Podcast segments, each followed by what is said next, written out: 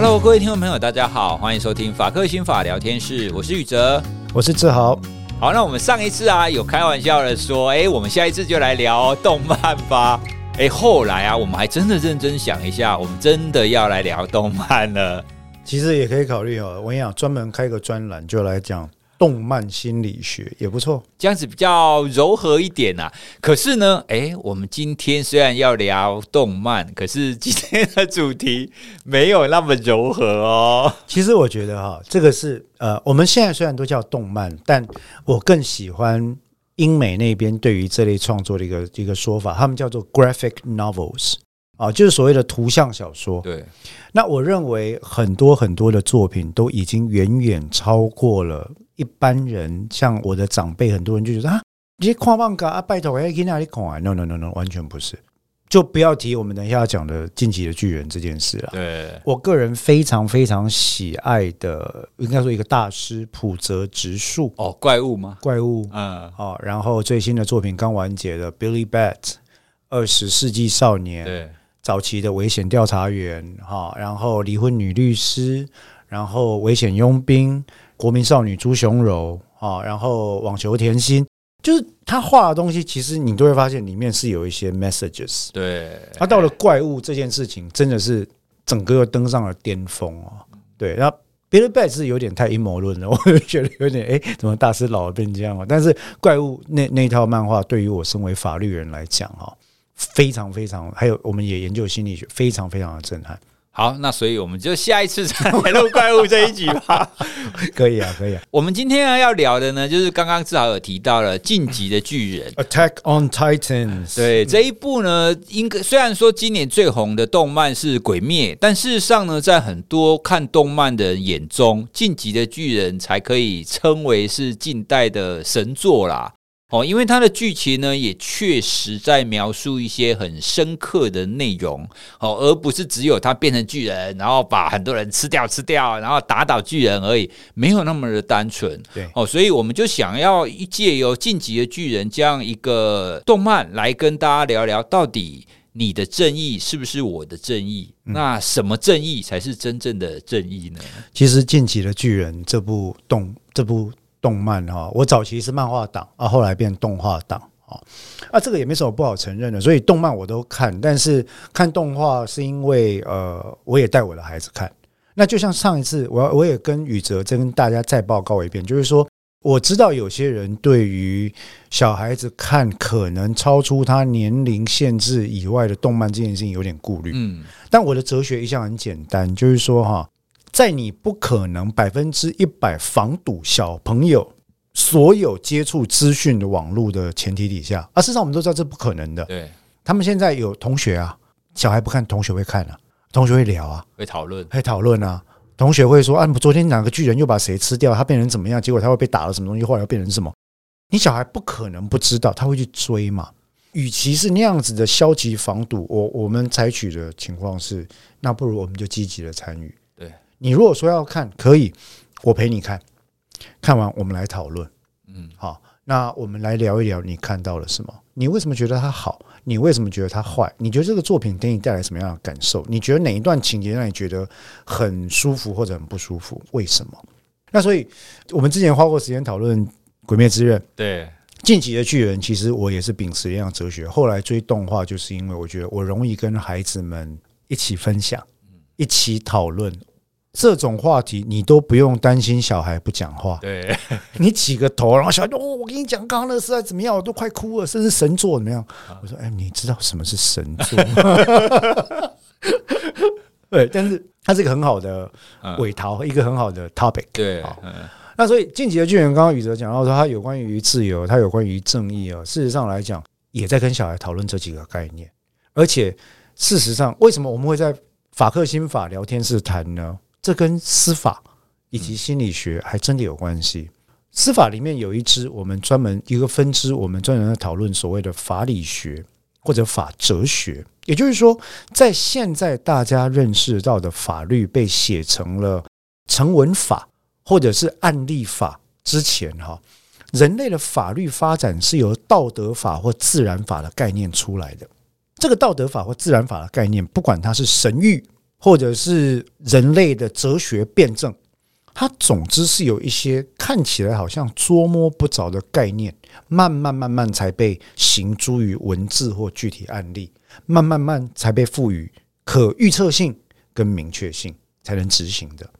所以这一次宇哲提到《进击的巨人》里面，我们其实我就想到，我们早年在接受法哲学或法理学训练的时候，一定提到了三个概念：自由、正义。跟平等，晋级的巨人其实讲到这三个概念，正好就是我们当年在读法哲学大师或者政治哲学大师叫 John Rawls 劳尔斯啊，他有一本叫《On Justice》正义论，就在讨论这件事情：到底什么是正义？到底什么是自由？到底什么是平等？如何可以达成？有没有绝对的正义？还是正义都是相对的？还是正义的绝对性其实是假的？它是一个假议题？然后我们该如何透过自由跟平等的手段去达成分配式正义的相对正义的终极目标啊？这样听起来，你就会说，你们在讲三小，这跟进军有什么有什么意义？各位想一想，马雷人跟艾尔迪亚人的处境，想一想，在马雷人里面有艾尔迪亚的集中营的聚落，想一想，艾尔迪亚人被困在他们有三重围墙的岛上。历代以来所流传的概念内容，以及他们被隔绝于整个世界的状况。最后呢，各位也可以想一想，爱莲男主角嘛，哈，虽然好像喜欢他的人越来越少。爱主席，哎，你看，你看，你你暴雷比我严重哈，我哥公爱莲你啊，爱莲后来他的人格出现了特别明显的明显的倾向发展。附在他身上的九大巨人之力里面的这个巨人之力叫做晋级的巨人，对对不对？也就是主题嘛。晋级的巨人之力是什么呢？为了追求绝对的自由，不惜一切的代价，世世代代的传承下去，永远在追求的途中。这个哲学意涵是很特别，但是主角没说出来的是，绝对的自由很有可能经过历代的追求，还是无法达成的。哦，因为“自由”这个词在我们现在听起来，感觉好像就是在民主社会当中，我们每一个人都随手可得、应该有的东西。但是你讲的绝对的自由，这跟我们现在一般在讲的自由的概念，是不是又不太一样？你这样理解吗？你看过《咒术回战》吗？有，里面有领域的概念，对不对？对，自由就是一个领域的概念啊。OK，当我领域展开的时候，我的领域跟你的领域基本上是不能碰撞的，对吧？碰撞就会出现术式或者其他咒力冲撞的问题，所以基本上没办法，会出现一个秩序的混沌或冲突嘛。所以假设说我今天的自由包含了我要随便讲什么话的自由，但是你有不被人格贬损或伤害的自由，我们的两个领域，我的言论自由撞上你的人格保护自由的领域的时候，你的人格权的领域的时候，就会出现一个问题嘛。我可不可以批评你说？怎么长那么丑？这是我言论自由啊！而且事实是，我觉得你真长很丑啊！你就觉得说，哎，你竟然在恭维哈？丑是一个相对性的定义，而且我一直觉得我长得很帅啊！所以你看，这这个概念其实就在讨论这件事。回到回到晋级的巨人里面了，其实你就会发现说，爱莲所追求的这个自由呢，这件事情，因为它是。从始祖巨人所传下来巨人之力里面的一支，嗯，啊，一个分支。既然它被描述为必须透过世世代代的传承、不间断的追求，其实哲学上也就代表了这个 goal，这个这个目标是永远不可能达成的。也就是哲学的意涵应该这样讲：如果我们从晋级的巨人这一支的巨人之力来看的话，绝对自由的概念是不存在的。哦，所以换句话说，我们在现实生活当中不应该期待所谓的绝对的自由。想也是啊，不太可能吧？好，我们的自由是有限制的嘛。一般来讲，就算是中学或者是小学的教科书都会告诉你：哦，我们享有自由的保障哦，我们是民主法治国家。但是我们的自由以不侵害他人的自由、不违反法令为界限哦。嗯，所以它是有界限的嘛，对不对？那这个是自由本身的限制，对吧？在我们提到正义这个概念的时候，你就会发现哦，正义这个事情呢，其实它需要透过自由跟平等两个概念来处理。我们刚刚谈到了《晋级的巨人》里面巨人之力，也就是晋级的巨人这一个巨人之力里面对自由的追求。所以对于爱莲来说，绝对自由等于正义嘛？那什么是正义呢？正义在英文里面叫做有两个讲法，一个叫做 righteousness，一个叫做 justice，两个都有它神性的基础。justice 这个字其实在古希腊文来自于 Justia，Justia 的意思其实就很简单，就是当年的这个正义女神的名号哈。Justia 当然就是今天我们要看到一个字叫 just，just 就是什么？刚刚好，一切都恰恰好。每个人都应如其分，该给你的你都有，不该给你都没拿，叫 just。所以事情处于在经济学上叫做一个最适状态 （optimal status）。每个人，诶，依照孙文写那个，他写那个《礼运大同篇》嘛，要背嘛，哈。呃，什么男有分，女有归，人尽其用，物畅其流啊，之类的，然后什么什么都可以怎么样？好，《礼运大同篇》，所以你会发现，《礼运大同篇》描述的是一个终极乌托邦的理想，它背后的概念就是 justice。所以，当我们在讨论晋级巨人的时候，它隐藏在背后的概念是，透过我们目前看到的，至少有三大势力嘛：艾尔迪亚岛，嗯，马雷。跟马雷以外，中东诸国跟其他外国害怕艾尔迪亚岛的巨人之力，哈的这些国家，他们之间的势力平衡如何终极的达到一个 optimal status，一个一个呃最适状态？这对他们三个民族来讲就会是 justice。可是这个 justice 显然不是马雷人要的 justice。马雷人其实我觉得那一段描述是很残酷了哈，因为归乡三人组。这这个不算暴雷吧？归乡三人组，这个很前面，应该不是暴雷。哎呀，为了刚刚那个暴雷，为了不要多讲啊。归乡三人组哈，贝尔托特啊、亚尼跟那个莱纳哈，有一段，其实我女儿什么时候开始喊神作呢？就是整个视角先艾尔迪亚岛这边先暂停，转回去开始讲莱纳啊，她觉得哇，真是神作，因为你知道，他颠覆了观点，就是说我们一直以来都在艾尔迪亚三人组的观点来看。可是突然之间跳脱那个观点，你发现并不是只有艾尔迪亚三人组的正义才是正义啊？为什么亚尼总是不讲话，一个臭脸？为什么莱纳有时候会出现一些好像妄想的状态？跟他的故乡有什么关系？他的人格是怎么养成的？想要狼的怪怪，有时候讲话一下子 identify 艾尔迪亚的军队，一下子又 identify with 马雷的价值，那他到底是怎么回事？我回去看你就知道了。原来莱纳的童年是这样被养成的，所以他是在马雷人自由底下，但是他流的是艾尔迪亚后裔的血被塑造出来，所以他是一个他身上出现的是平等价值的冲突体。你看嘛，他一个人具有两种价值嘛，我是艾尔迪亚人，对不对？可是我住在你们马雷，我被你们当做次等公民，然后你们从小就给我洗脑教育啊。你跟我说，哎，你们艾尔迪亚人是恶魔，恶魔的后代哦，你们可以让我们随意侮辱哦，你们要住在集中营哦，然后我们对你们怎么样都不算犯法哦，哈，然后那个，哎，你们从小就要读历史，要知道你们的祖先是罪人，是邪恶的，是坏蛋，你们杀了世界很多人，所以你们现在要清洗你们自己的种族来消炎你们的罪孽。好，长期被洗脑下来之后呢？莱纳就出现了一个问题：当他进入被空投到艾尔迪亚之后，他发现这边人不是恶魔啊。事实上，我跟他们还有革命情感，从训练兵开始嘛，对不对？他对于两个民族之间的，他本来想象中的平等是马雷显然高，马雷高而艾尔迪亚低，叫平等。后来他客观认识艾尔迪亚人的平等状态被提升了。于是跟他原本的认知出了冲突，那就不是马雷的正义了嘛？马雷的正义是马雷一百分，艾尔迪亚人五分。嗯，可是当他加入了训练兵之后，认识了爱莲他们之后，甚至还你知道还还交心啊哈，干嘛的？然后会破坏城门，这也不算暴雷吧？不会，那很前面的，把城门撞坏，让让巨人攻进去，然后跟兽之巨人配合。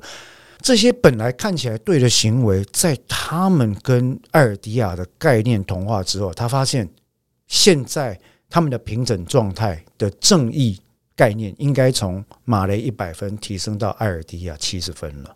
可是这已经违反马雷的正义了。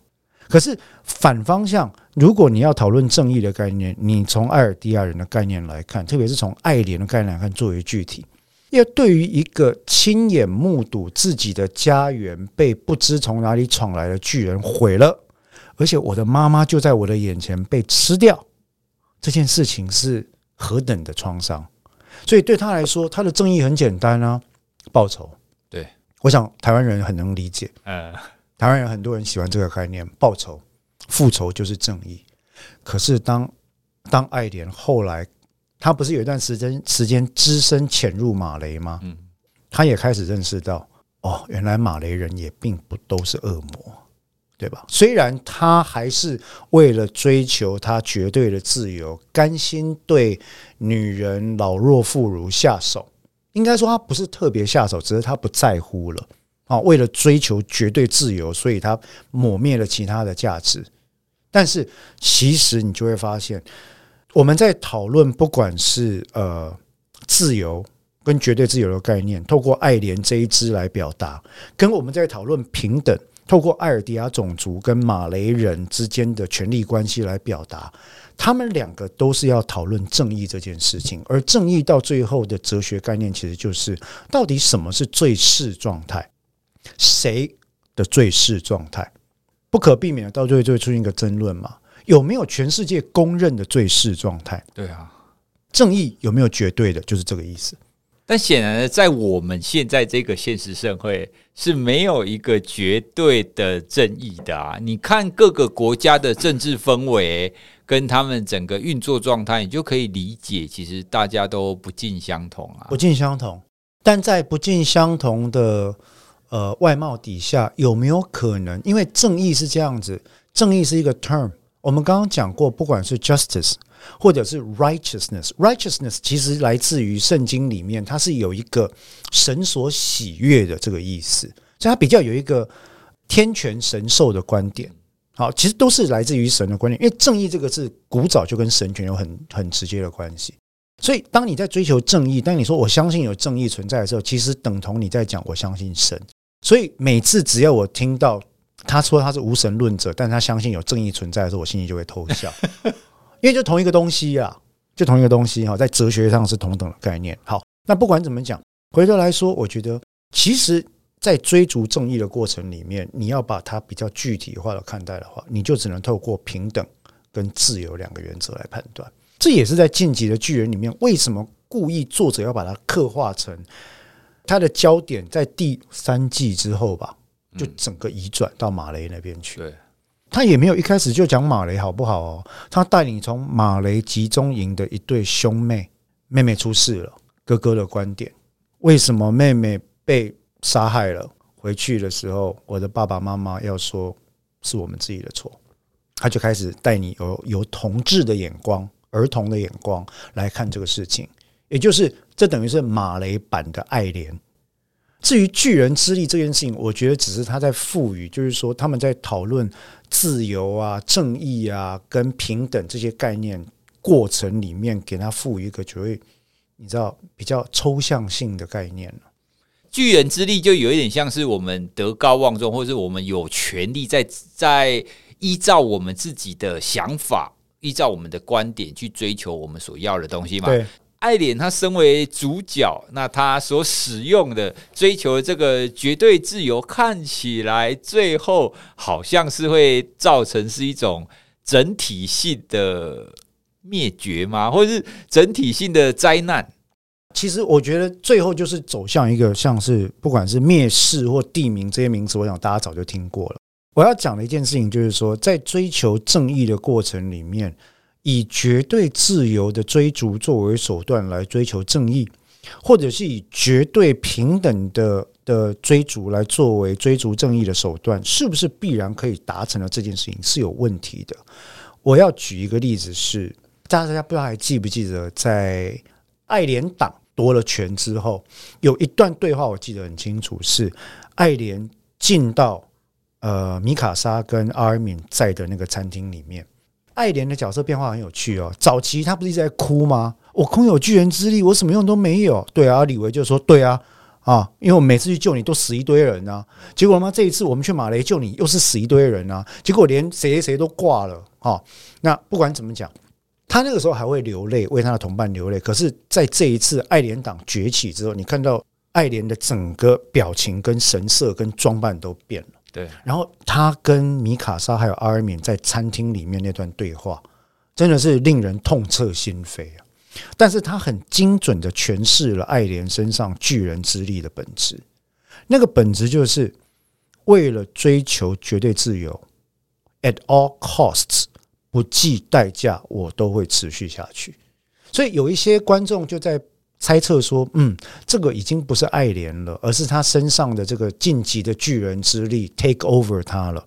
有些人就说，这才是他，这就是他成长的历程啊。有人把它叫黑化了，抱歉，我不同意，这不是黑化，这是他本人人格演进结合巨人之力对于自由追求的必然。所以他那时候跟阿尔敏、跟米卡莎讲了嘛。他首先就对米卡莎发难，对不对？因为他们两个就跟他讲说：“哎，那你这样子，你都没有想到其他人的立场吗？你这样子，我想不到你居然会对那个女人跟小孩下手。那当初的当年的理想呢？当年的价值呢？讲讲一堆嘛。然后爱莲就直接先对米卡莎讲说：我觉得你就是垃圾，你就是奴隶啊！我看不起没有自由的人嘛，对不对？其实后来他也证明了。”当阿尔敏从桌子的另外一端冲过来要扁他，事实上也扁到他的时候，米卡莎的第一个反应是什么？压制阿尔敏，对不对？当他们在屋顶上，那个爱莲被李维兵长压制的时候，被他打的时候，米卡莎的第一个反应是压制李维兵长，犯上嘛，对不对？叛乱罪。好，所以爱莲那个时候就讲说：“他说我从小就讨厌你，你不知道吧？”在我眼中，你是一个完全不懂得自由为何物的人，你就是个奴隶啊！而且呢，你会保护我，根本不是因为你跟我什么感情，而是你的种族，你的宗族就是为了保护这个血统，所以你一辈子就是一个奴隶的格，我根本就鄙视你。不管他讲话是真心还是故意要让米卡莎觉醒或脱离他，你会发现这里面至少有七成的情绪是真的是。自由这件事情对于这个时间点的爱莲特别的重要。相反的，在阿尔敏这一段呢，他就直接告诉你要获得自由，除了无情之外，必须要使用力量。这也是晋级的巨人的本质嘛。所以当阿尔敏跟他五四三讲一堆的时候，他就直接说：“你知道为什么从小不跟你打架吗？因为你很烂呐！”就开始扁他嘛。打到流血，打到断牙，然后把他把阿米打在地上，一直打，一直打。然后米卡莎也是不敢出手啊，他一定一出手就可以把爱莲打在地上，但他也不敢出手，他只能一直叫，一直叫。所以他在 make 两个 point 给他们两个看，就是说，你们两个软弱的人不了解追求自由的本质，就是要牺牲，就是要无情，就是要绝对。这是晋级的巨人之力背后的哲学意涵了，这是晋级的巨人所蕴含的理想。可是这就是什么呢？这就是当代我们在讨论到为什么所有的革命领袖都有那么迷人的人格特质？为什么爱莲党可以一下子招到所有的训练兵吗？原本讨厌他的，通通加入了，还暴打他们的教练一顿，呃，那个呃教官一顿，因为所有的革命党。所有的革命领袖，所有的极左派都会以一个绝对不可能达成的目标作为号召，因为它是一个绝对价值的存在。所以，所有的革命跟所有的极左派都注定了要做永恒的追求，或者死在追求的途中。切格瓦拉是吗？嗯，好。有一天，如果你追求到了，就会发生什么样的改变呢？当你追逐到了革命的理想，或者是你变成巨人了，你掌握巨人之力的时候，你会发现，我已经不是当年的我了。对，我要遂行我的正义，而我的正义，我的正义底下所谓的自由跟平等，就像是一九八四乔治·欧威尔的小说所描述的自由跟平等是什么呢？我的 people 要自由跟平等，比你的 people 要来的更自由跟更平等一点。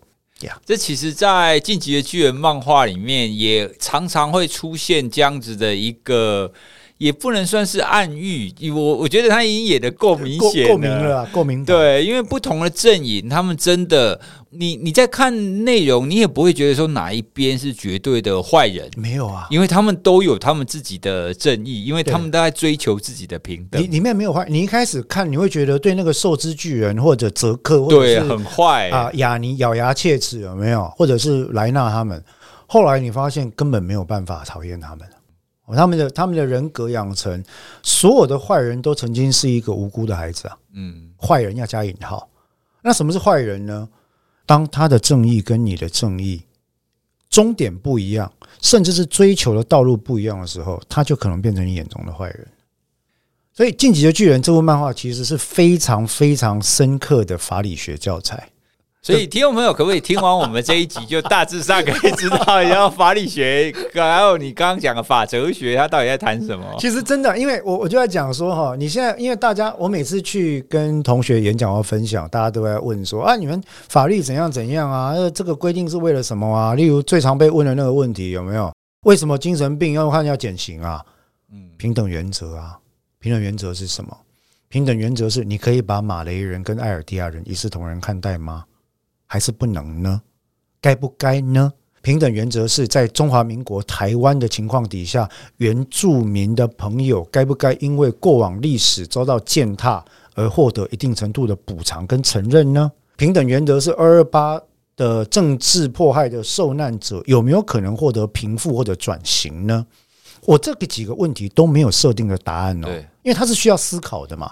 可是你的选择反映了你的哲学思考。你你你的选择反映了你眼中的平等是什么？例如说，哦，我们的刑法或者世界各国的刑法多半就会选择说，诶，对于特别弱势的人，如果犯呃不幸犯了罪，他可能是需要减轻而不是加重。为什么？因为我们不是采社会达尔文主义式的刑法，所以呢，特别老的人减轻，特别小的人减轻，妇生产后怀有忧郁症的妇女。减轻，患有精神障碍跟心智缺陷的人也是减轻，这就是我们在讲平等原则。可是有些人就会觉得说，这个平等不公平啊，对啊，这个平等不正义，凭什么精障者就要获得减刑？It's not my justice。我的正义是一视同仁，通通杀了，只要犯罪就要杀。我们今天提到这个，其实就是说《进击的巨人》这件事情，我认为是一个极佳的法理学教科书，是因为。讲到最后，法理学都不会只是讲法律，他讲的都是概念，而这些概念必然跟政治相关。那坦白讲，这个世界上没有什么跟政治无关的，因为政治就是什么权力，它本质就是权力，权力的演进、权力的竞争、权力的合作、权力的展现。所以，法理学、政治哲学。跟法哲学这些东西，其实到最后讲的都很类似的概念。在一个体系底下，你要体现的是社会主义式的正义、平等跟自由，还是资本主义式的正义、平等跟自由？是左派的正义跟自由、正义、平等跟自由，还是右派的正义、平等跟自由？到底对于我们讲另外一个社会制度 UBI 无条件基本收入，左派就会觉得说啊，你。要让人有自由发展呐，每个月 guarantee 付给他四百块美金，让他随便做他喜欢的工作，这样我们就可以生活在一个乌托邦里面，这样很好啊，没有人会饿死啊，对不对哈？税收等等精算好像也可行，对不对？好，右派就会说，你这样做只会鼓励不努力者，那努力者不应该得到加倍的承认吗？所以你的无条件基本收入无条件就不能说，就说不过去了嘛，对不对？所以。我可以接受的是有条件基本收入，例如说所有人至少都是四百起跳，但是你的努力如果有一个等级的话，你就是六百或八百。下一个问题来了，谁来评价？所以我们讲到所有的问题，只要是跟正义有关，其实就是透过自由跟平等两个概念来进行分配。那这个分配一定涉及到权力的展现，在《进击的巨人》里面就是巨人之力。诶，其实我们讨论到后来提到巨人之力。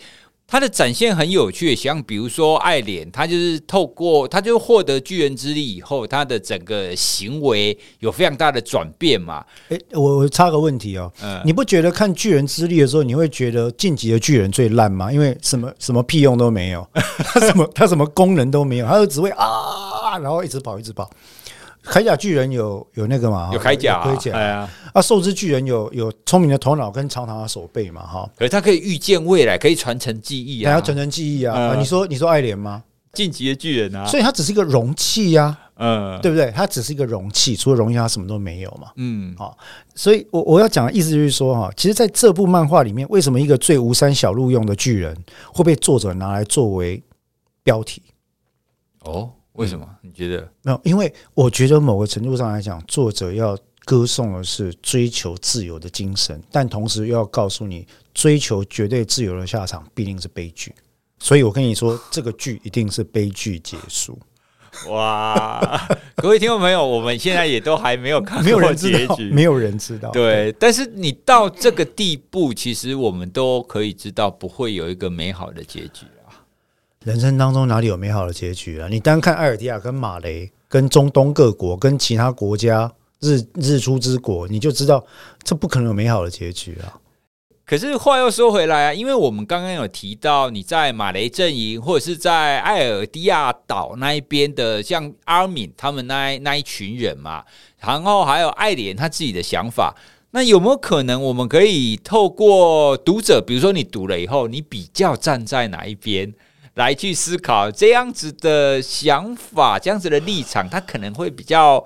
偏哪一种？比如说，他比较追求相绝对自由嘛，因为站在爱莲那一边的，一定是说自由至上的人。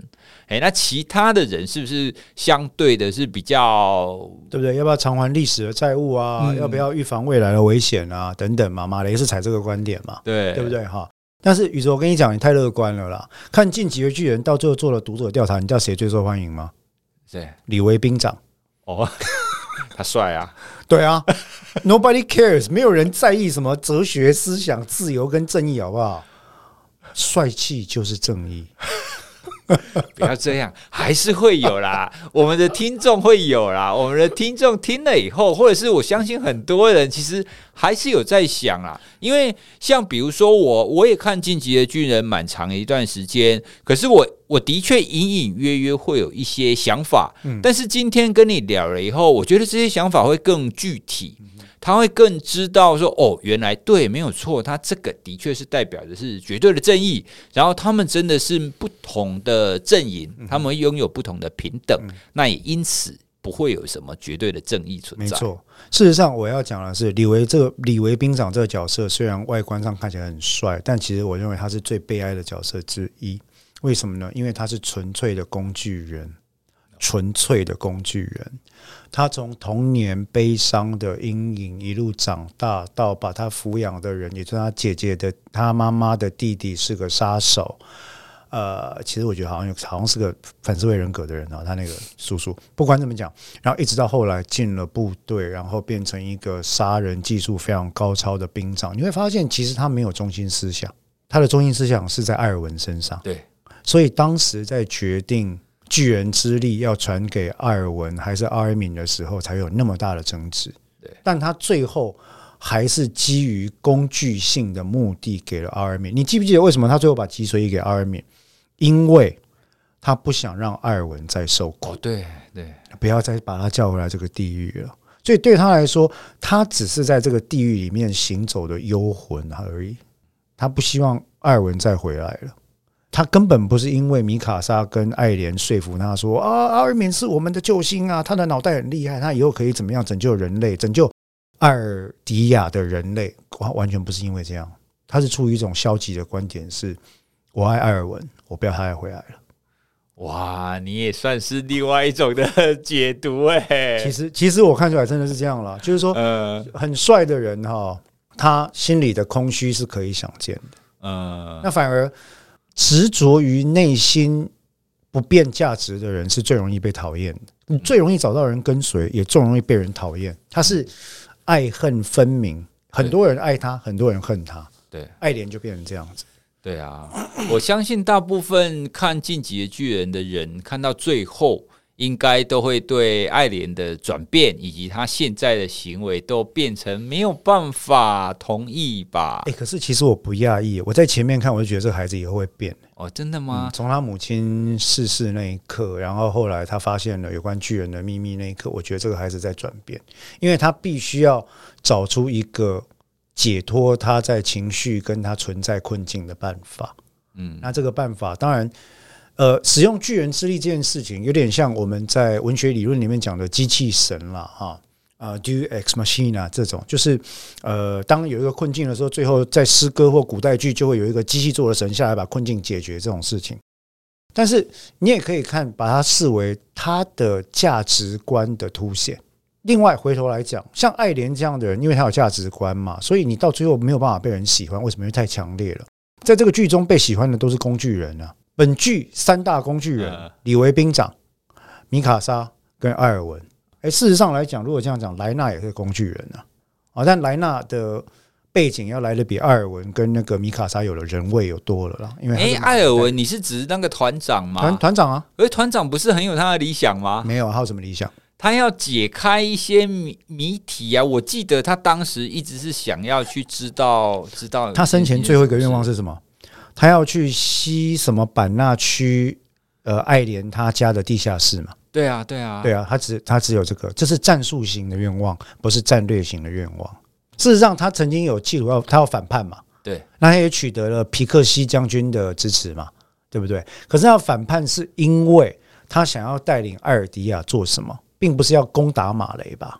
啊，对。哎，艾尔文其实也在寻寻觅觅。找到一个他可以依附的价值的过程。事实上，我认为哈，如果艾尔文没死的话，他会不会起来反抗爱莲，会是一个很有趣的哲学问题。你觉得会吗？我认为最终不会。如果艾尔文没死的话，他会死在爱莲手上。我的我的看法是这样，当然这就是聊天了，对啊。可是我要讲的是说，这里面有一个哲学的命题是。绝对自由的追求里面是容不下对任何事物的妥协的。如果你相信追求绝对自由没有妥协就是达成正义的唯一通道的话，显然跟正义的本质就出现了不可相容的冲突。因为正义，如果你要调和不同观点，一定就只有妥协一途嘛？对啊，一定就只有相对性一途嘛？但绝对的自由没有相对性啊！我不接受任何的拘束。跟我要因为他人的自由而对我的领域做出限制，这两者是不相容的概念。所以妥协这件事情一直以来就是正义，或者我们不要讲妥协，我们讲分配，一直以来就是正义的一个基本概念。你怎么样去 distribute justice by means of distributing freedom and equality？嗯，这这个是一直在我们在讨论的问题。劳尔斯的正义论其实就在讲这个。所以我们看完了《进击的巨人》，就知道了他正义论在讲什么。呃，完全不一样。其实他有提到，但是跟《进击巨人》描述，当然，因为劳尔斯正义论其实很难读啦，就我是年轻才读的，而且也忘了好多了。但是《进击的巨人》真的是成功的带回来我对于法哲学在当年研读的时候一些想法。啊，对，OK。但是真的是很值得想一想，就是说到最后，像就像我女儿跟我讲的，她说到最后她分不清楚谁比较可怜。对，是埃尔迪亚人岛上可怜。嗯，还是马雷自以为是的马雷人可怜，还是生长在马雷岛上，相信自己只要毁灭艾尔迪亚岛上的人，就可以变成荣耀马雷人的艾尔迪亚人可怜？他说他分不出来了，都很可怜。对，我就是说说啊，这大家都很可怜。可是你知道最可怜是什么吗？是观众，就是我们被他这样操弄，有没有？看了都觉得很可怜，这样。不过某个程度上，它的确也是反映了我们的真实社会。它是歧视、偏见，以他人的正义为不正义，以自己的正义为唯一的正义，然后各种各样的概念的冲突。这个是身为人本来就有的限制啊。听众朋友，透过我们今天在聊《进击的巨人》这一个神作，你有没有对于我们刚刚在谈的，不管是正义也好、平等也好、自由也好，你可不可以也跟我们一起放进去这一部漫画、这部动漫里面来想想？哎，原来这一些听起来好像很绚丽的名词，好像在我们身边理所当然的一些名词，它事实上没有那么单纯。没错。对啊，那另外一个，其实我我们的法克心法聊天室还没有要转型成法哲学聊天室，所以大家听听就好，不用太在意了哈。当然，如果各位有兴趣的话，也可以去找出呃 John Rawls 的基本理论来看一下，但是也没有特别推荐，因为那就是一个哲学性的著作。但进击的巨人真的是可以好好想一下，就当你看动画看得很爽的时候，想一想，例如说最近很 hit 的话题，藻礁。的保护跟三阶地址的设立问题，这里面有没有绝对的正义存在？有没有分配正义跟妥协空间的存在？要透过什么样方式的追求环境的平等权跟人的自由权、当地居民的自由权？要透过什么样的分配才能够达到正义？而这个正义是属于谁的？有没有最适合的正义？有没有各方都能接受的正义？这个其实都是我们在讨论的问题啊！好难哦。人生本来就很难 啊！糟糕，我们最后居然会以人生很难来做，哎，但难才有趣啊！对，难才有趣。这么说也是啦。爱莲，爱莲如果一辈子就是在他的城内，然后巨人都不来攻，他的家没有遭逢巨变，我想他也不会经历这么多的事情。对，他的人生很难，但他人生难也变得复杂性高。嗯，某个程度来讲，也比较不那么平淡。下次我们可以考虑谈一下怪物。跟名称，名称也是普泽指数的吗？呃，不是，我的我的意思说，在哲学概念上，怪物这件事情跟名称或者定义有非常深切的关系。OK，好，也是也是另外一个法哲学的议题。我去复习一下怪物。我我最近还特别，因为之前有些被借走或者被干走了，你知道吗？我还整个重买，你知道吗？然后我太太就那边翻白眼说：“哎，因为重买这个。”我说：“没有，你要看一下，我买给你看，很好看，你要看一下，拜托拜托这样。” 好，那我们今天聊进击的巨人都跟就跟大家聊到这边喽。那敬请期待我们下一次来聊怪物。对对对，这个只要有一千人连署，我们就以后开这个法克动漫聊天室，好不好？啊，我跟宇哲就开动漫聊天室。OK，好，那我们今天就跟各位介绍到这里喽，拜拜，拜拜。